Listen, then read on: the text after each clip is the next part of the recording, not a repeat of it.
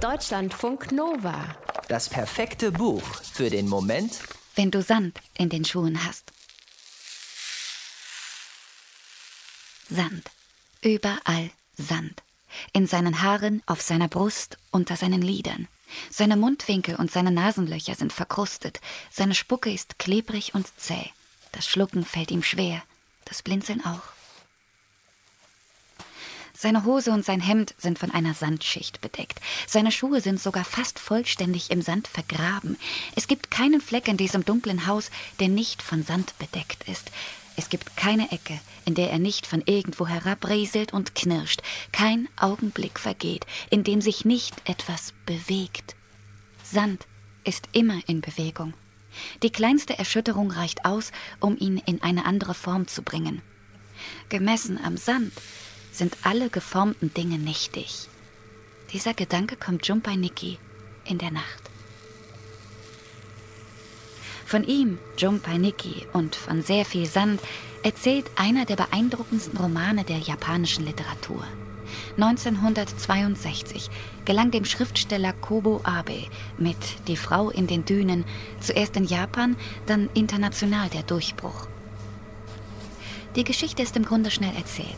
Ein Insektensammler fährt ans Meer, um in den weitläufigen Dünen nach seltenen, vielleicht sogar unentdeckten Exemplaren des japanischen Sandlaufkäfers zu suchen. Der Mann verpasst den letzten Bus zurück nach Hause. In einem Dorf auf seinem Weg wird ihm Hilfe angeboten. Er kann bei einer Frau übernachten. Die Frau lebt, wie alle im Dorf, direkt im Sand, in einem tiefen Loch. Jumpaniki findet das spannend, bis er feststellen wird, dass er in eine Falle geraten ist. Das Einschlafen fällt ihm schwer am ersten Abend. Jumpainigi ist erschöpft und gleichzeitig sehr aufgebracht. Er sehnt den nächsten Morgen herbei und wälzt dabei viele unbeantwortete Fragen im Kopf hin und her. Selbst vor seinen geschlossenen Augenlidern kann er ihn sehen, den Sand. Wie er Wellen wirft, sich zu steilen Klippen auftürmt oder in sich zusammenfällt und alles unter sich begräbt. Und dann ist da dieses monotone Geräusch. Die Frau, die hier wohnt, seine Gastgeberin, schaufelt die ganze Nacht lang Sand. Kanister um Kanister füllt sie. Dorfbewohner holen die vollen Kanister an Seilen herauf und lassen sie leer wieder herab. Am Anfang hat Jumpai Niki der Frau geholfen, aber dann ist es ihm zu blöd geworden. Er ist doch schließlich ein Gast, oder etwa nicht? Sie hat sich nicht vom Schaufeln abhalten lassen. Und er hat sich schlafen gelegt.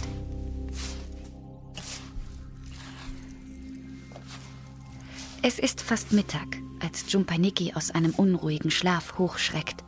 Er weiß sofort, wo er ist. Würde er nicht überall das schmerzhafte Reiben von feinem Sand auf seiner Haut spüren, er wäre sicher, dass er noch träumt. Es wäre ein Albtraum. Er würde in einem schiefen Holzhaus leben, das 20 oder 30 Meter tief in einem Sandloch steht. Eine Frau würde mit ihm hier leben. Sie würde nichts erklären, nur Nacht für Nacht den Sand wegschaufeln, der jeden Tag aufs Neue nachrutscht. Das Trinkwasser wäre rationiert und würde, wie alles im Sandloch, selbst die Zigaretten, nach Sand schmecken. Jumpai Niki würde das Gefühl für die Zeit verlieren, ebenso die Hoffnung, jemals wieder aus dem Sandloch herauszukommen. Denn die Strickleiter, über die ihn die Dorfbewohner an seinem letzten Abend in Freiheit hinabsteigen ließen, wäre nicht mehr da. Es ist kein Traum. Sie halten ihn gefangen. Aus einer Nacht werden Wochen, Monate, Jahre. Nicht, weil sie ihn quälen wollen, sondern weil sie überleben wollen. In ihrem kleinen Dorf in den Dünen, das schon nach zehn Tagen komplett unter dem Sand begraben wäre, würden sie die Häuser nicht jede Nacht freischaufeln. Alle im Dorf helfen dabei mit, ob sie wollen oder nicht. Ob die Frau will, bei der er untergebracht wurde, weiß John Peinecki nicht, aber schnell wird ihm klar, dass er nicht nur Sand schaufeln soll. Eine Frau, allein, ohne Mann, ohne Kind. Wo gibt es sowas? Und so schrecklich er seine neue Aufgabe im Loch findet, so sehr fesselt sie ihn an diesen Ort. So sehr, dass sein sehnlichster Wunsch, nämlich da rauszukommen, immer schwächer wird. Deutschlandfunk Nova